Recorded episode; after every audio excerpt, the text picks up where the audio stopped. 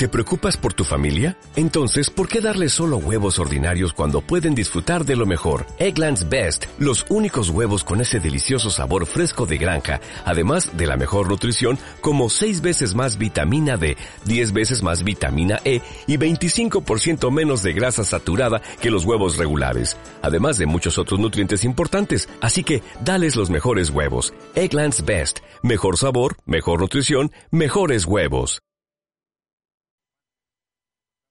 Hoy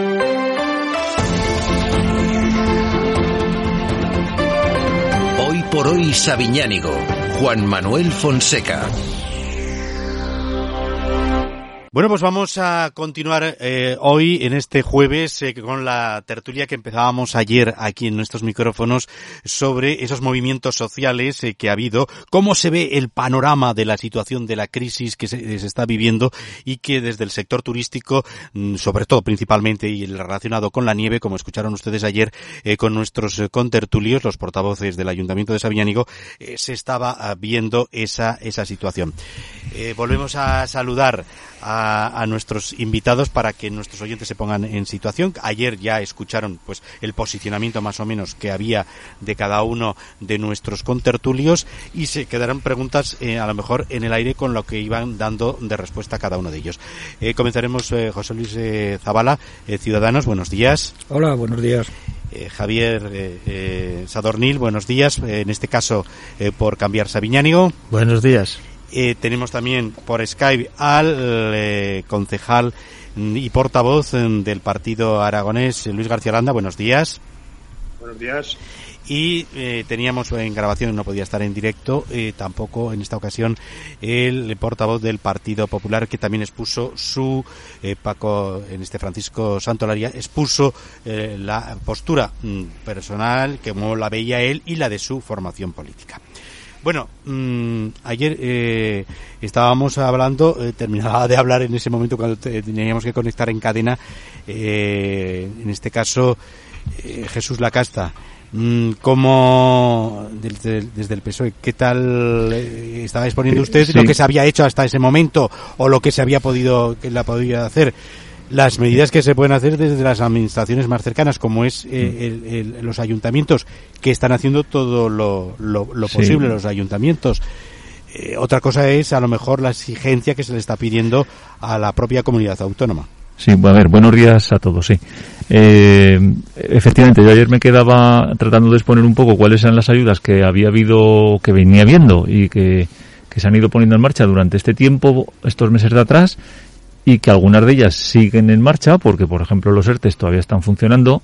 Eh, sabemos que el, gobierno de Aragón está preparando también, añadido a lo que contaba yo ayer de lo que ya venía viendo, el gobierno de Aragón está preparando también eh, una, un programa de ayudas para las empresas relacionadas con el sector turismo, precisamente el departamento el departamento que dirige Arturo Aliaga eh, está preparando esas ayudas que no sé el tiempo que llevará la preparación, pero yo por lo que veo que nos cuesta en el Ayuntamiento de Sabiñánigo, pues a ver, estas cosas eh, para que lleguen a término tienen que resolverse unos cuantos pasos por delante.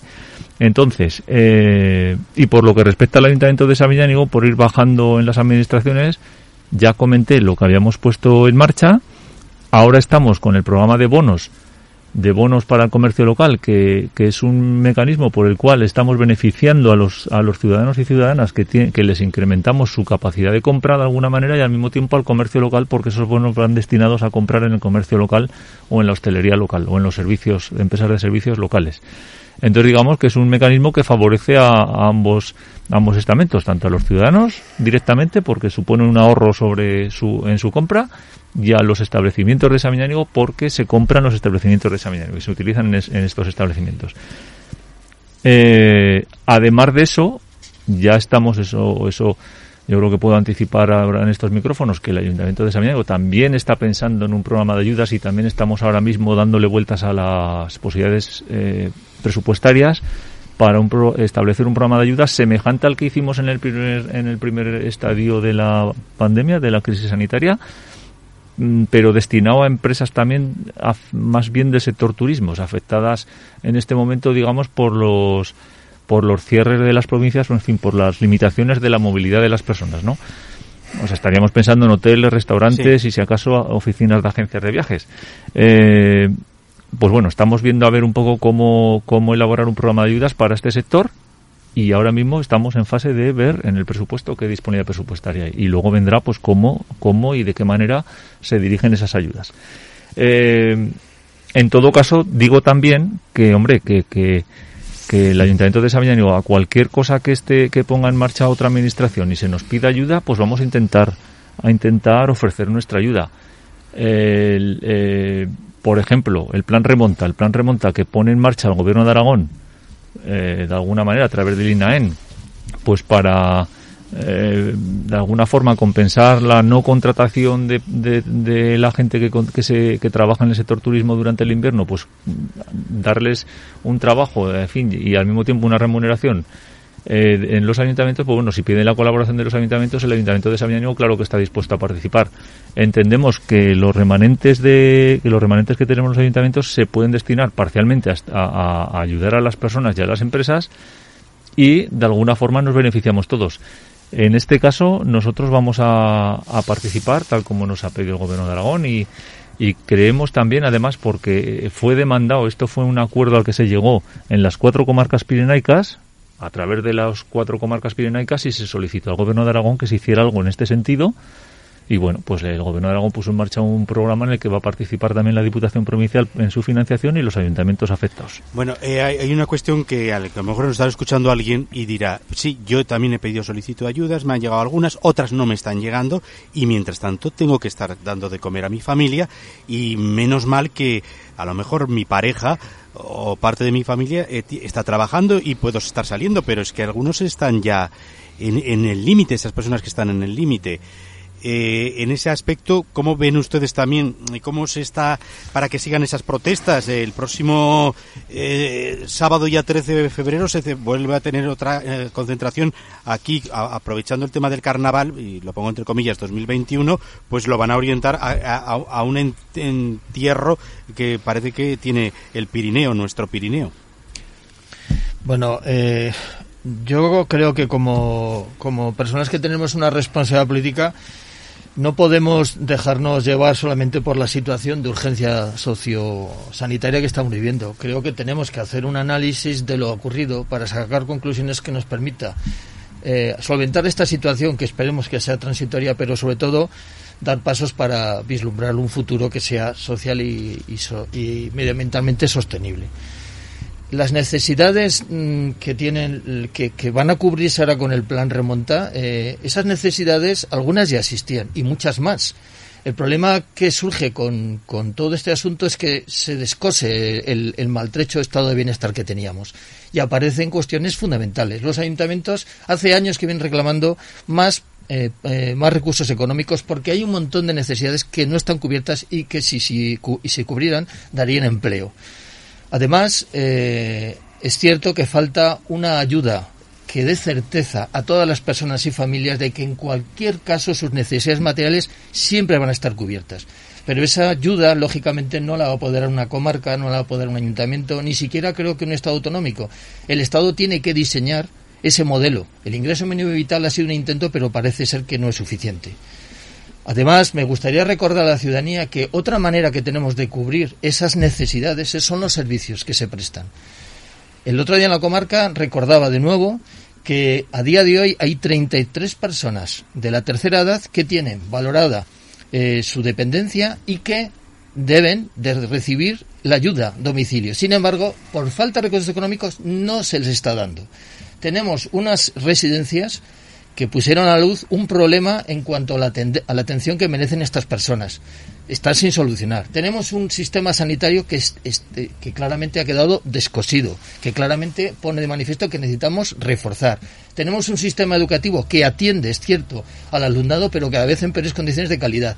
Si esos servicios se atienden dignamente, adecuadamente, estaremos dando ese apoyo extra que requiere esta ciudadanía. Es decir, que tenemos que afrontar ambas cuestiones. Y no se nos olvide, Se están pidiendo inversiones de nuevo en las estaciones de esquí. Por favor, tenemos un observatorio pirineico contra el cambio climático que viene diciéndonos reiteradamente la situación que, se que debemos afrontar a corto plazo de falta de lluvia, de, falta, de que suba la cota de nieve, de evaporación de agua, etcétera, etcétera, y no podemos seguir apostando por las mismas soluciones. Debemos sacar algo positivo de todo este asunto, ¿no? Entonces, bueno, eso es lo que, lo que nosotros queremos que tiene que estar encima de la mesa a día de hoy. En relación precisamente, tanto Luis García Landa eh, como eh, José Luis Zavala, mm, eh, desde de la, sensación de empresarios, y recojo una mm, frase que ha dejado Luis García Landa. Eh, Sabiñánigo está respondiendo también a lo que pide el Valle de Tena. Estamos siendo una imagen, una común de, peticiones. A, los alcaldes del, del, Valle de Tena criticaban un tanto también cómo se estaba avanzando en el Valle del Aragón los alcaldes de allí. En, ese, en esos aspectos que hay también de puntualizaciones o críticas, eh, vamos a poner entre comillas. Bueno, yo, yo sí tengo que decir que, que bueno, pues, respondiendo a la pregunta de antes sobre la inmediatez, sobre la inmediatez de las ayudas, eh, tengo que decir que mañana por la mañana a las ocho y cuarto tenemos un pleno extraordinario para dar eh, la mayor rapidez posible al plan remonta, entre otras cosas. O sea, esto sí responde un poco a, a que las instituciones, los ayuntamientos en este caso, se están tomando en serio eh, el tema de la inmediatez. También quiero aprovechar esta oportunidad para, para decir la impresión de mía y de, y de Ciudadanos de que el plan remonta constituye un hito. Y voy a explicar brevemente por qué. Es un hito porque por primera vez en la democracia española eh, se da ayuda a la gente, pero de la manera más honrada posible, que es facilitándole trabajo que ellos trabajen y que reciban un sueldo por su trabajo. Esto puede parecer de perogrullo, pero es la primera vez que se dan ayudas a cambio de trabajo, no ayudas eh, que te hacen una transferencia o vas a cobrar a una ventanilla, sino a cambio de trabajo. Es una visión completamente nueva y para nosotros es un hito. Y respondiendo ya a tu pregunta de sobre los valles y demás, la población está constatando y yo también, eh, pues voy a usar una palabra eh, con cierta perplejidad que eh, eh, los, hay ciertos eh, alcaldes y ciertos ayuntamientos que no parecen estar cómodos con, con, esta situación, ¿no? Fundamentalmente el tema del remonta, porque, porque no les gusta y demás. Yo diría que, que esta es una gran oportunidad para para precisamente ayudar a los trabajadores por medio de este mecanismo que ya he alabado antes, ¿no? Entonces, ¿por qué no nos ponemos todos a una y ante un problema de esta gravedad eh, lo que no debe haber es enfrentamientos, lo que tiene que haber es soluciones y las soluciones eh, remontan, no soluciona todo, ni mucho menos, pero soluciona soluciona parte. Y quiero decir ya, por último, que mm, estoy observando por parte de la población y en algún, y en instituciones también cierto cierto eh, populismo, negacionismo, antivacunismo. Estoy observando ciertas teorías conspiranoicas y, y esto no ayuda en nada a, a, resolver esta situación y mucho menos desde las instituciones. O sea, a ver, eh, eso, eh, todos todos sabemos lo que está pasando. Pues eh, no, no lo sabemos perfectamente. Pero lo que no podemos hacer es abonarnos a este tipo de a este tipo de, de, protestas que vienen quizás por la desesperación o quizás por, por, otros motivos que desconozco. Pero bueno ya ahí están los científicos ahí están los políticos me refiero a los políticos de, de institucionales de, España y de Europa y del mundo para decirnos lo que pasa. Eh, si nos inventamos o si nos abonamos a teorías que no son para nada ni científicas, ni, ni constatadas, ni basadas en, datos y hechos reales, pues eh, estamos confundiendo a la población y eso no ayuda en nada. Luis García Landa, mm, eh, ¿qué eh, puede aportar y añadir a lo que estábamos comentando precisamente de, en, este, en estos últimos minutos? Bueno, a ver, aportar y añadir, pues se puede añadir de todo. ¿eh? Se puede hablar del negacionismo, evidentemente, se puede hablar de todo y no, no creo que, el negacionismo sea una cosa, en fin, a ver, yo por ejemplo, yo creo que he pasado el coronavirus ¿eh? porque en mi rendimiento físico he, bajado un montón en bicicleta, yo soy ciclista amateur ¿eh? me gusta competir y ahora ya no podría competir. O sea, y esto es desde mayo. Entonces yo creo que he tenido coronavirus, no me he hecho analíticas para saberlo, ya me, ya me lo veo yo ¿eh? en mi físico. Pero a la vez, a la vez, digo, aquí estoy, estoy vivo ¿eh? y ya está, ¿eh? no pasa nada no pasa nada. Bueno, esta afirmación, esta afirmación, por favor, por respeto, por respeto, vamos a ver, por respeto a los que lo haya pasado mal, que no se encuentre en condiciones, no, no da lugar. Entonces, eh, eh, es trivializar un, tema con que, el, que lo ha pasado eh, mal. Con que en ese asunto no entraríamos, sí que nos puedes comentar en otras cuestiones. No te estoy diciendo, ¿me dejas terminar o que el sí. se ha interrumpido? Sí. No, pero es que tengo que interrumpir cuando, cuando salimos de, Mi opinión es la que es, es la que es. Entonces, lo que estoy lo que estoy tratando de decir es que esta pandemia que está claro que existe, pero no lo veo yo tan grave en el sentido ¿eh? de que la edad media de los muertos, según decía el Heraldo de Aragón hace tres días o cuatro días, que no me voy a ningún medio extraño, es de 86 años de edad. La edad media de los muertos en España eh, de forma natural de, siempre, eh, no llega a esta edad. Es de 80 y poco, 81, 82. Me parece que 83 y pico las señoras y 79 y pico los señores. Entonces no llegamos a 86, que es la edad media de los muertos por coronavirus. Quiero decir, que si vamos mirando en rangos de edades, eh, rangos de edades, pues que realmente eh, al final no ha afectado a las edades más jóvenes y sin embargo estamos viendo que los niños tienen la obligación de llevar la mascarilla, que por cierto, que por cierto en Austria el Tribunal Supremo ha prohibido que la lleven los niños en las escuelas. Bueno, entonces evidentemente son cosas diferentes de emplear la política en, en cuanto al coronavirus.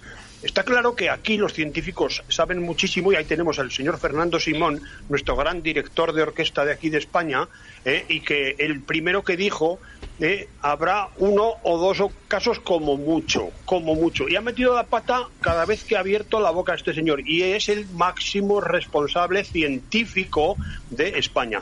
Por tanto, que me permitan un poco sospechar. Eh. Lo que yo querría es que realmente pillásemos del todo por los cuernos. Eh, el plan de remonta está muy bien, pero, eh, y además estoy de acuerdo con José Luis en lo que es un hito para, para España, que por primera vez se den ayudas por trabajo, eh, y lo veo muy bien, pero creo que han equivocado a lo mejor la forma de emprenderlo porque han querido meter a, a, los ayuntamientos que a lo mejor tienen menos recursos o más o lo que sea, pero que a lo mejor no es el lugar de donde sacarlos. Y ahí tenemos, por ejemplo, el ayuntamiento de Sallén, que tenía noventa y tantas peticiones, o tiene noventa y tantas, pues tenían dudas. Ya no sé si al final lo hacen, no lo hacen. No, tenía 80 peticiones, las, eh, oficialmente dado por el ayuntamiento. Un ayuntamiento tan pequeño eh, que, que, realmente, claro, muchísima gente estaba afectada porque trabaja en el sector de la nieve, pues tiene más peticiones que el de Sabiñánigo. Aquí vamos a ser la mitad.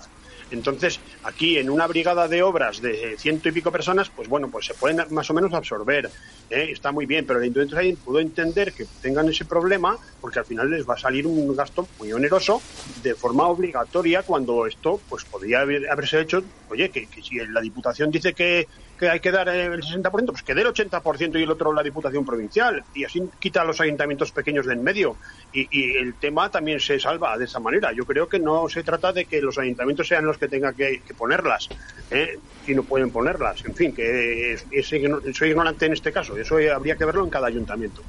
Eh, en fin, no sé, más que añadir. Pues se podría seguir debatiendo de forma ininterrumpida. Y, en fin, creo que mi opinión también debe ser tenida en cuenta, aunque me consideréis conspiracionista y negacionista. No, no lo estamos considerando a nadie eh, en esa calificación porque entraríamos entonces en el mismo juego.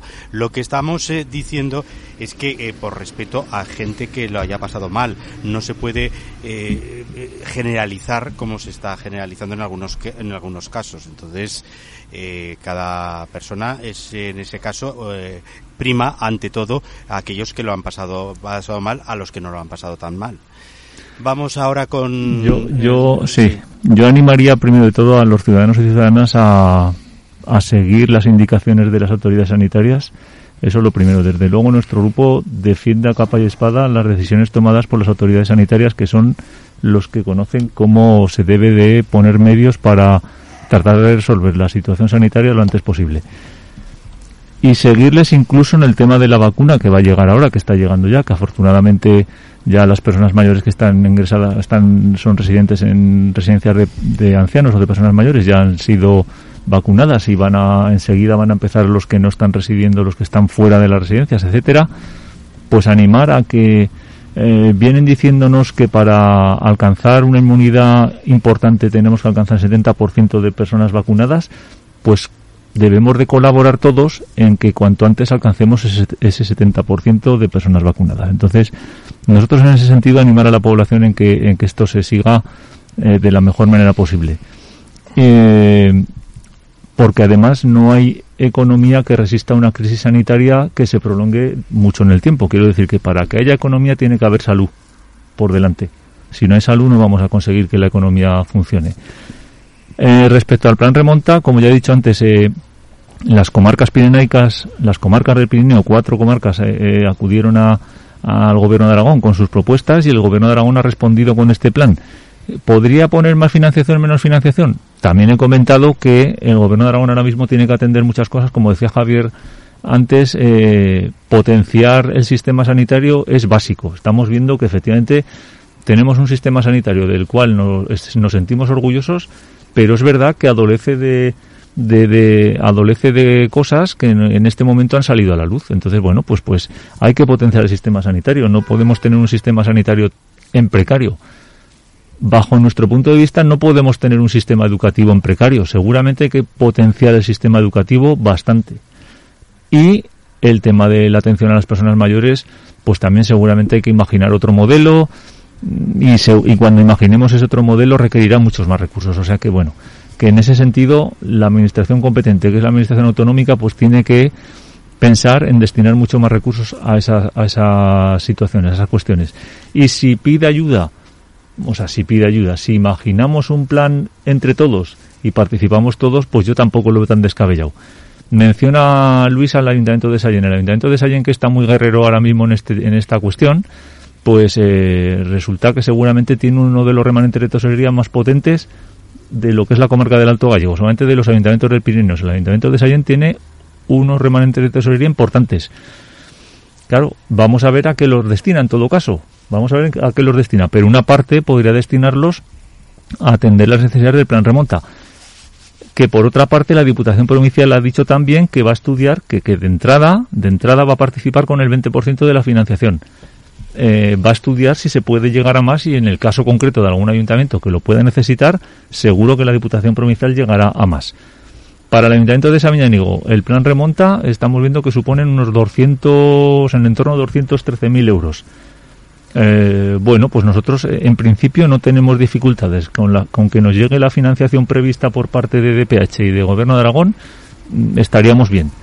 Uh, bueno, vamos a tratar de atender a las personas que, que, que, han resultado afectadas y que se han inscrito en el plan remonta y, y, y, vamos a echar para adelante. Como ha dicho José Luis y como ha dicho también Luis, pues evidentemente nos parece un, una propuesta imaginativa sí. y, y, que, y que no se había puesto en marcha hasta este momento, bueno, y que vamos a ver cómo funciona ah, también. Otro, otro apunte que también se está en la calle y la propia ciudadanía y los afectados también es que se tuviera en cuenta eh, las zonas de salud de cada territorio según las circunstancias a la hora de horarios, a la hora de planificar eh, la situación, sobre todo en, en tema pues de comercial, hostelería, etcétera, y que no, que no se vieran tan, tan afectadas, que no se eh, a veces se, se, hace globalmente y hay zonas que están mejor que otras, yo, claro. Yo, yo estoy viendo que, la, que el gobierno de Aragón está tomando decisiones para territorios distintos en función de circunstancias distintas.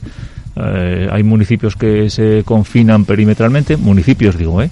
en función de su incidencia, de la incidencia de la, de, de la pandemia.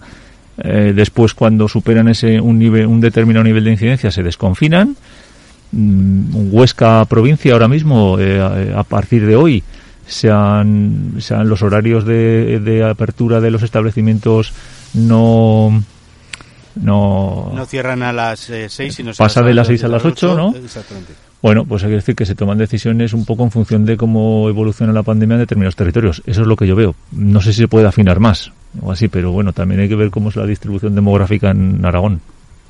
Sí. Sí, bueno, yo por zanjar las cuestiones que plantea Luis, le diría que el debate inteligente es imposible si no se respeta el conocimiento de un experto cuando el propio falla. Y además cuando no se utiliza un lenguaje adecuado para describir la realidad en la que vivimos.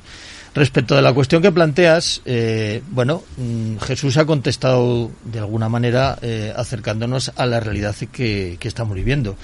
A nosotros nos sorprende que ayer mismo nos presentara el Partido Popular una, una especie de moción donde se pedía que firmáramos la solicitud para que se flexibilizara estas restricciones en nuestro territorio dada, las, dada la, la situación sanitaria que tenemos, ¿no? Claro, yo eh, tuve ganas de pedirle al Partido Popular que me presentara el informe que dispone él y no dispongo yo para poder hacerlo. Y yo expliqué, como acaba de decir Jesús, que es muy difícil, muy difícil llegar a ese nivel de concreción para combatir el, virus. Yo estoy comprobando que en la medida el que el gobierno que dispone de información que no tenemos nosotros comprende que la situación va mejorando, está tomando decisiones para flexibilizar eh, las, las, eh, las, las, medidas que se han adoptado previamente. Yo desde luego entiendo que es muy difícil hacerlo porque ni siquiera eh, el ámbito científico tiene todas las certezas necesarias como para poder gestionar esta crisis sanitaria o de salud. Entonces, eh, es, es cierto que para quien lo está pasando eh, económicamente mal, es difícil de comprender eh, que no se adopten otras medidas y lo único que se le debe exigir al gobierno central, básicamente, y al gobierno y también a Europa, que es el que nos aporta fondos para poder hacerlo, es que dé certezas, insisto, a todas las personas para que sepan que siempre sus necesidades materiales van a estar debidamente atendidas. Eso es lo que necesitamos. Yo, yo sí tengo que decir que, que todas eh, estas ayudas a los trabajadores que se han quedado huérfanos de trabajo y sin ingresos, desde nuestro punto de vista, ya lo he dicho antes, están bien pensadas y algunas incluso muy bien pensadas, como ya he dicho, sobre, sobre el plan remonta.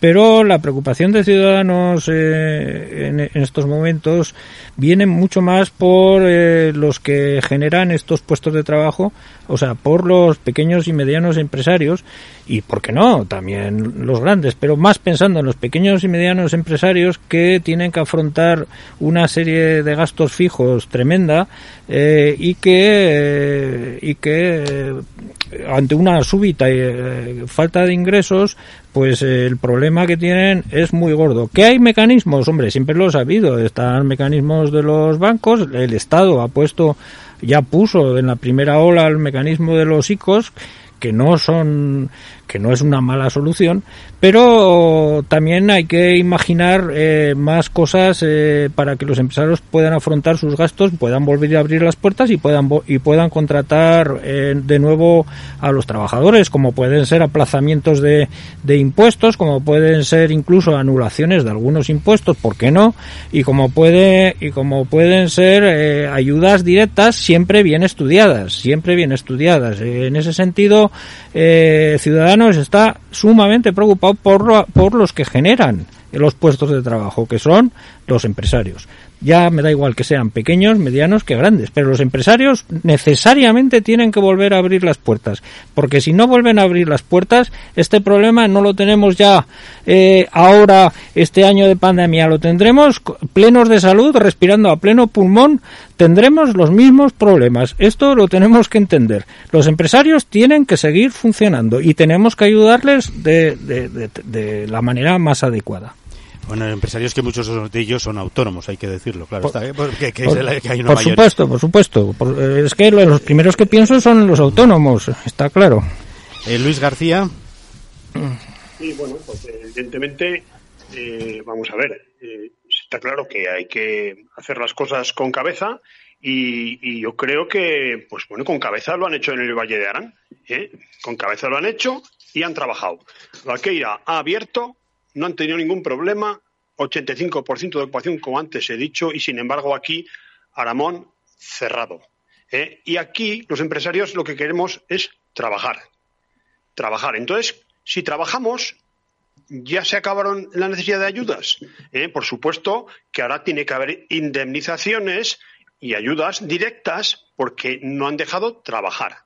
Que repito, que deberían devolver a planteárselo. Si en Valle de Arán se puede hacer, que está aquí al lado, si en Andalucía se puede hacer, que está pues bastante cerca, relativamente hablando, ¿eh? y hay que ver que cualquier comunidad, como por ejemplo Madrid, están esquiando en dentro de, unos interiores y no pasa nada, pues todo el mundo feliz, ¿por qué va a tener peligro la gente de venir a esquiar a Formigal o a Panticosa o Astuno a Candanchu? En fin, yo creo que los políticos de Aragón lo están haciendo muy mal y hay que exigirles que lo hagan mejor, con las mismas medidas o con las mismas restricciones que están dictando del Estado de la Nación, ya digo, diferentes autonomías están haciendo diferentes cosas. Y además, la pandemia estaba atacando más fuerte en, el, en Cataluña que en Aragón en el momento que ahí se trabajó y aquí no se permitió trabajar. Por tanto, algo falla, desde luego. Bueno, pues ahí está, sí, alguno que quiera puntualizar algo más. Sí, le, me gustaría que que Luis informara un poco más porque acabamos de leer precisamente una noticia en la que dice que la grave repercusión de COVID que ha tenido en el Valle precisamente la decisión de abrir las pistas. También pasó en Navacerrada y también pasó en Sierra Nevada. Es decir, que bueno, eh, intentemos hablar con rigor, ¿vale? Seguramente no lo está haciendo bien el actual gobierno, seguramente, pero estoy convencido que no está intentando perjudicar a algún sector económico. Estará haciendo con la información que tenga y a veces sometido a una presión que bueno que le obliga a tomar decisiones que igual no son las más acertadas. Pues muchas gracias a los eh, cuatro por haber estado con nosotros aquí en este tiempo. Completamos eh, esa tertulia que iniciábamos con un prólogo de visión en la jornada del miércoles y que hemos eh, cerrado en este en este jueves. Gracias a todos por su colaboración y sobre todo de cara al oyente pues que también tenga sus opiniones en relación a lo que haya podido escuchar. Muchas gracias. Gracias. Gracias. gracias. Muchas gracias. As a new Western Union customer, you can enjoy a $0 transfer fee on your first international online money transfer. Send money to your family and friends back home the fast, easy, and reliable way. Visit westernunion.com or download our app today to get started, and your first transfer fee is on us. FX gains apply, not available for credit cards and transfers to Cuba. Services offered by Western Union Financial Services Inc. and MLS 906983 or Western Union International Services LLC and MLS 906985.